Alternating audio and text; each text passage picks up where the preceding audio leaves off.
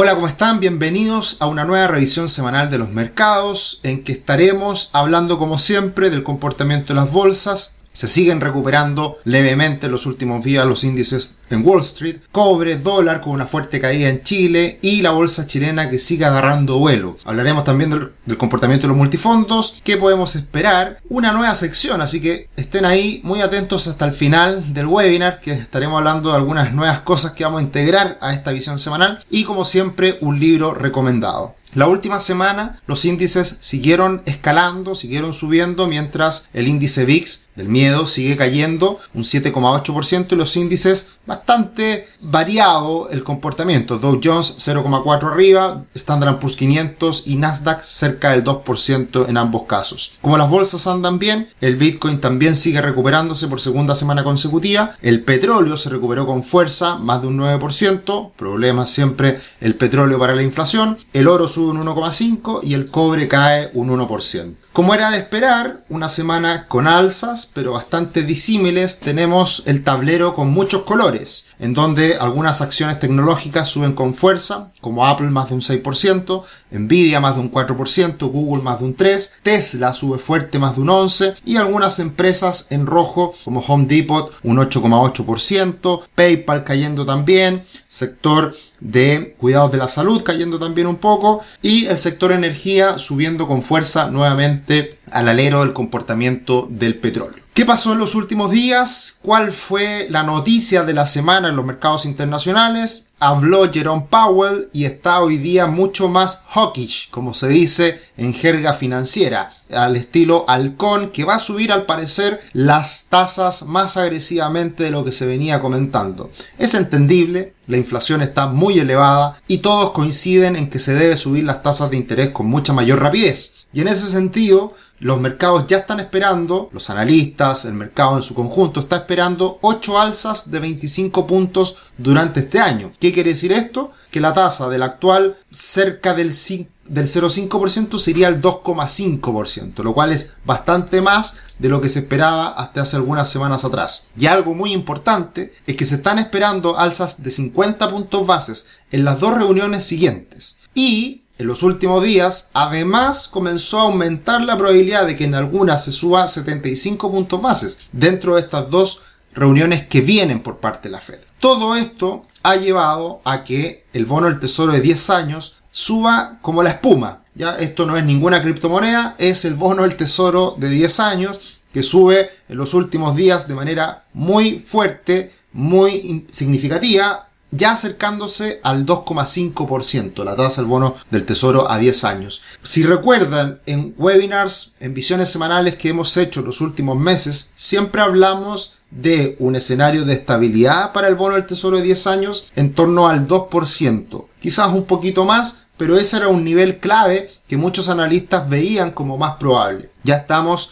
en una tasa del 2,5 y por ende es lo que el mercado está anticipando. Alzas más agresivas que de esa forma también resguarden esta inversión de la curva. Recordemos que las tasas de corto plazo están subiendo de manera importante. Este año se esperan muchas alzas, pero también es importante que aumenten las tasas de largo plazo para que no se invierta esta curva. Por lo tanto, esto también es sano desde ese punto de vista y hoy día el mercado con esta encuesta habitual que hace Bank of America, los principales los principales riesgos que se están monitoreando hoy en día es la inflación, aumenta fuerte en marzo respecto a enero, aumenta fuertemente el riesgo geopolítico, es lo que más llama la atención o el, principal salto que vemos de una encuesta a la otra, disminuye un poquito el riesgo de eh, estos incrementos en la tasa de interés, porque ya se está dando y ya es un dato de la causa. Y otro riesgo que aumenta muy importante es los precios del petróleo y a su vez la posibilidad de recesión, deflación o la denominada estanflación, que es un término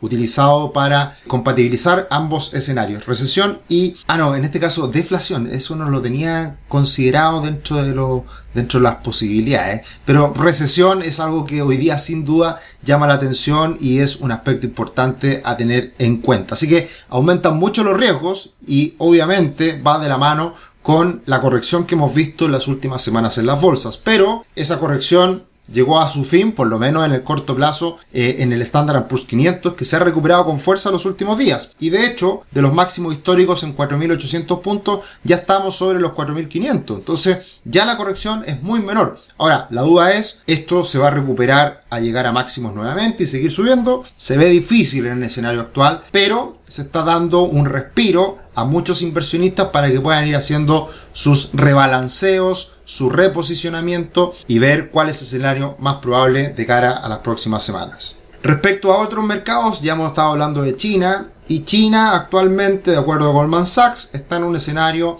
bastante débil, bastante bearish, bastante bajista, muy, muy, muy afectado por todas las noticias, por todas las situaciones que se han dado en los últimos meses. Y desde ese punto de vista, teniendo en cuenta este indicador que calcula Goldman Sachs, hoy en día está en una situación bajista que podría permitir precisamente el sentimiento contrario que siempre hemos hablado mucho. Cuando el mercado está muy bajista, precisamente es ahí cuando aparecen las compras. Cuando el mercado está muy bullante, está muy eufórico, muy optimista, generalmente vienen las correcciones. Así que esto es interesante tener en cuenta de China que puede ser una oportunidad de cara a los próximos meses. Bien, como todas las semanas, agradecemos su compañía, agradecemos los me gustas, agradecemos sus comentarios y agradecemos también que compartan esta información. Todas las semanas, finanzas personales y educación financiera a través de nuestro portal, de nuestra página, de nuestro canal de, de Rubix en YouTube y también otras redes sociales como Instagram y Twitter que nos pueden seguir. Arroba Cetricio, arroba RubixL, siempre tratando de entregar consejos, entregar sugerencias, entregar educación financiera en todas nuestras redes sociales. Y como siempre también los dejamos invitados a los eventos que vienen en los próximos días. Esta semana hablaremos de libros de Value Investing con Tomás Casanera, así que pueden apuntarse a este webinar en nuestra página web, se van a la parte de la sección eventos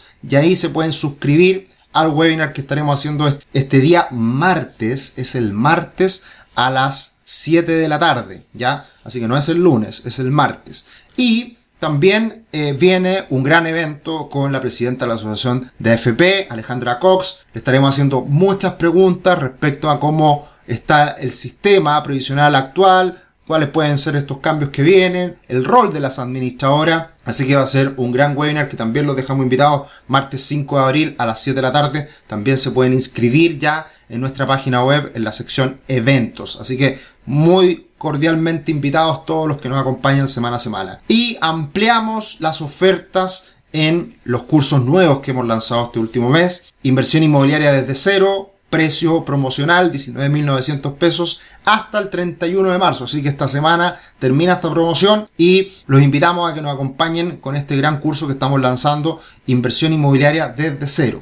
Hay algo bien interesante en la inversión inmobiliaria desde cero, que nosotros vamos a acompañar a todos los que sean clientes siempre, entregamos buenas oportunidades de inversión inmobiliaria y también a los que se inscriban en este curso sin ser clientes van a poder acceder a las ofertas, promociones, proyectos interesantes que nosotros estemos evaluando. Así que interesante tenerlo en cuenta, este curso va a venir con, esa oportunidad también. Y otro curso que hemos lanzado está en preventa, cómo salir de tus deudas. Hasta el 5 de abril también se extiende la promoción a 29.900 pesos. Así que cordialmente invitados a que puedan comprar estos cursos también. Pasando al cobre y el dólar, tenemos un cobre que ha estabilizado sus movimientos en los últimos días, se sitúa en torno a los 4,70, 4,80, se alejó de los 5 dólares la libra, pero siguen existiendo muy buenas oportunidades en el cobre. Así que al parecer esta calma será de corto plazo, eso es lo que pensamos nosotros y creemos que puede seguir subiendo el cobre de cara a los próximos meses. Muy importante en los últimos días, se concreta finalmente lo que veníamos anticipando hace ya varias semanas, varios meses. La ruptura del soporte en torno a 790 pesos del dólar peso.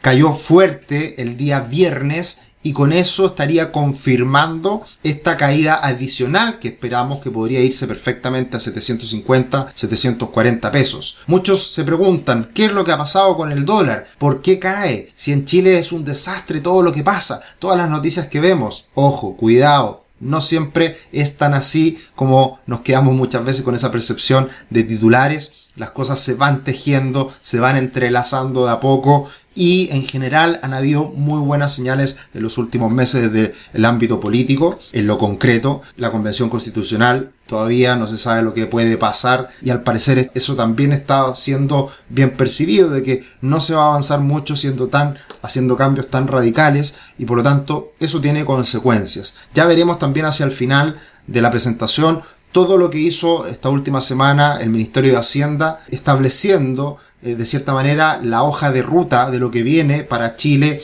en cuanto a materia económica. Así que muy interesante también esa presentación. El dólar cayendo fuerte, pero lo más importante, más allá del ambiente político interno, de las situaciones estrictamente internas de Chile, este es un fenómeno a nivel global, más bien a nivel latinoamericano, sudamericano, en donde hemos visto un salto muy importante de las divisas latinoamericanas, las divisas sudamericanas, especialmente el real brasileño, y también las divisas que están relacionadas a los commodities, como el rand sudafricano. Por lo tanto, el salto del peso chileno, la caída del dólar, es más bien un fenómeno a nivel global, en donde se están fortaleciendo todas estas divisas que tienen hoy día tasas de interés muy superiores a las de Estados Unidos y también se están viendo beneficiadas por el salto que están teniendo los precios de los commodities. Caso contrario, obviamente las divisas habitualmente se han mantenido muy mal, rulo ruso, lira turca y también el peso argentino. Incluso esa depreciación del peso argentino debería ser mucho mayor. Así que es un fenómeno no solamente de Chile, sino que transversal en muchas divisas parecidas. El rally de la bolsa chilena no para después de romper esta directriz bajista en torno a los 4.700, 4.800 puntos. El IPSA salta hasta los 5.000 y obviamente se frena en ese nivel psicológico y resistencia importante previa. Por lo tanto, todo apunta a que esta fuerza que sigue avanzando en el corto plazo para la bolsa chilena se puede extender en las próximas semanas en la medida que rompa los 5.000 puntos. Así que hay que estar muy atento a ese nivel. ¿Y por qué puede seguir subiendo?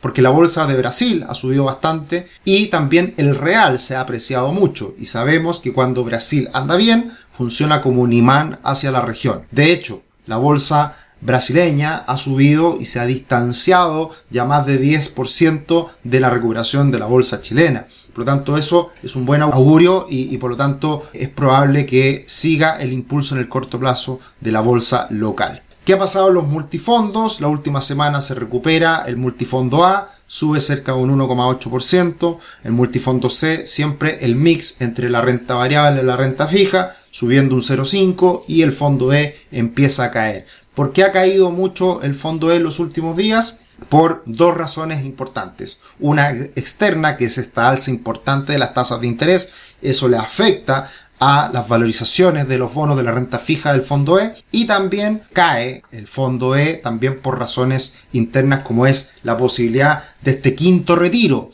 Yo creo que es difícil que avance el quinto retiro porque el gobierno está hoy día en contra y más bien lo que se votó en la última semana fue esta posibilidad de generar nuevos proyectos de ley que apunten a este quinto retiro. Y hoy en día lo más paradójico es que ya no se trata solamente de una política populista de un solo sector, que nunca lo ha sido. La verdad que ha sido posible los retiros del 10% porque ha sido votado ampliamente por todos los sectores políticos. Y ahora hay una bancada del quinto retiro conformada por parlamentarios transversales independientes, PPD, DC, RN y Partido de la Gente. Entonces, esto es un tema político, es un tema de tratar de generar fricción también con el gobierno, por supuesto, y claramente esto está siendo una piedra en el zapato hoy día para el gobierno Boric, cuando en el pasado precisamente estuvieron muy a favor de estos retiros. Así que uno nunca sabe cómo las cosas se revierten y pueden jugar muy en contra de un momento a otro. Así que este también va a ser un tema que puede generar repercusiones en el mercado local. Por eso también puede estar dándose esta diferencia de rentabilidades de la bolsa chilena respecto a la bolsa de Brasil. Pero eh, creo que es difícil que esto avance y que se pueda votar eh, favorablemente. Ahora, ¿qué podemos esperar? ¿Qué es lo que se viene para los próximos días? Una semana recargada de noticias en el ámbito local. Tendremos el día martes reunión de política monetaria en Chile. El Banco Central va a subir las tasas nuevamente entre un 1,5 hasta el 2%, algunos anticipan. Así que viene una alza de tasas fuerte nuevamente. Y el miércoles se entrega el informe política monetaria. Por lo tanto, esa decisión de tasas que se tome el martes va a ser ampliamente argumentada posteriormente en el informe político monetaria. Creo en este momento muy importante leer muy importante estar atento a las señales que entregue el Banco Central, cómo está viendo la inflación, cómo está viendo eh, esta posible recesión que viva Chile este año, esta desaceleración económica, muy, muy, muy importante. Hoy día con Rosana Costa hablando a la Comisión de Hacienda del Senado. Así que también va a ser interesante cómo actúe esta nueva presidenta del Banco Central, Rosana Costa. Y el día viernes tendremos el IMASEC que se dará a conocer del mes de febrero. Así que también muy importante ya cómo se está desarrollando este año 2022 y cómo se empieza a materializar esta desaceleración económica que vivirá Chile este año. Así que una semana muy movida, mirando muy atentos la información que aparezca del Banco Central. Así que el próximo domingo estaremos hablando en detalle de todo esto. Y lo que se conoció esta última semana fue una presentación del Ministerio de Hacienda, liderado por Mario Marcel y su equipo, en donde se plantea toda esta hoja de ruta que el gobierno actual de Gabriel Boric va a llevar a cabo en materia económica. ¿Qué se habló en esta presentación? De cuatro aspectos que son claves. ¿Cuál es la situación macroeconómica actual? La situación fiscal y las finanzas públicas, prioridades programáticas y la agenda legislativa. La situación macroeconómica no me voy a meter ahí porque se va a hablar mucho de esto la próxima semana a partir del Banco Central y lo estaremos comentando el próximo domingo. La situación fiscal y finanzas públicas, tocaremos ese punto que es muy importante y también, por supuesto, prioridades programáticas. ¿Qué impuestos van a subir? ¿Dónde se van a empezar a hacer ajustes? Hablaremos de eso en las próximas láminas. ¿Qué es lo que ocurre hoy día en Chile? Vamos a ir rápido. Esta presentación está muy buena, pero eh, vamos a pasar rápido. Después se pueden quedar pegados con cada uno de los datos y analizándolo un poquito más en detalle. Hoy día tenemos desbalance importante en cuanto a gasto fiscal. Hemos gastado mucho más de lo que ha ingresado el gobierno chileno en los últimos años y por lo tanto ese desbalance se tiene que corregir. Tenemos, se tiene que bajar el gasto fiscal o se tienen que aumentar los ingresos una de dos, para volver al balance.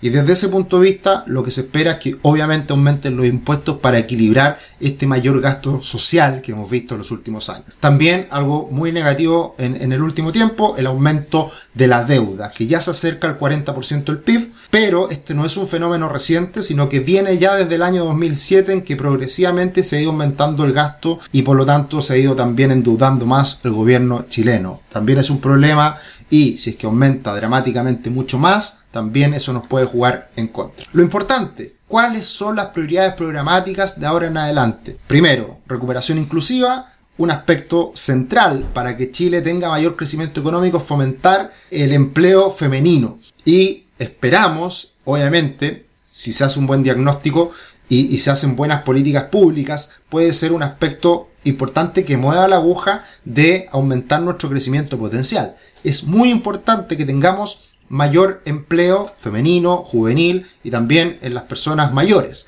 Así que esos aspectos pueden ser relevantes también en, los cambios que se sugieran de parte del Ministerio de Hacienda y del Gobierno. Pacto tributario, nos vamos a concentrar en eso en, en breves segundos. Reforma previsional, se ha hablado mucho de ella, se está esperando una gran discusión, ya sabemos el diagnóstico, pero esto es un tema político y se tienen que poner de acuerdo para ver a qué llegan. Pero ya sabemos lo que hay que hacer. El tema es cómo ejecutarlo. ¿Ya? Y también con las sutilezas que esto eh, implica. Y por último, estabilidad e inclusión financiera, que ahí hay un guiño al sector financiero, al debilitamiento que ha tenido eh, la profundidad del mercado, todo lo que ha sido la liquidación de, recursos por parte de la FP, todo un tema que, también es importante que lo toquen, porque sin duda eso también le va a dar estabilidad a, a Chile de cara al futuro. Pero lo más importante el diagnóstico que se hace respecto a la desigualdad en Chile, respecto a los impuestos que paga Chile, respecto a la OCDE, y ahí obviamente que esto sea ampliamente debatido.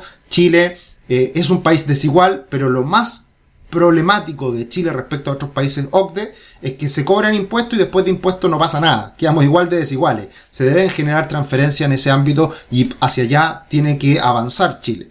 Y por otro lado, la carga tributaria sigue siendo baja respecto a otros países de la OCDE. El gran tema hoy día está, yo lo vengo diciendo hace mucho tiempo atrás, es poco popular, pero se tiene que establecer esto como materia de discusión, es que Chile recauda pocos impuestos a las personas. Si se dan cuenta en este gráfico de la izquierda, estamos muy abajito respecto a la OCDE, porque Chile, todas las personas, todos nosotros pagamos pocos impuestos respecto a otros países desarrollados, países más ricos y países que son también más igualitarios. Entonces, ese es un cambio que se tiene que vivir. los políticos le tienen que decir la verdad a la gente, la gente tiene, todos tenemos que saber que vamos a pagar más impuestos. Y también otro, otro dato interesante es la recaudación por impuesto a la propiedad. ¿Qué quiere decir esto? Vamos a tocar el bolsillo de las personas que tienen propiedades. Con e, eso nos están diciendo con este gráfico, así que también muy importante. Y por lo tanto, ¿dónde está el énfasis que se va a poner a esta reforma tributaria que se va a ir conociendo a lo largo del año?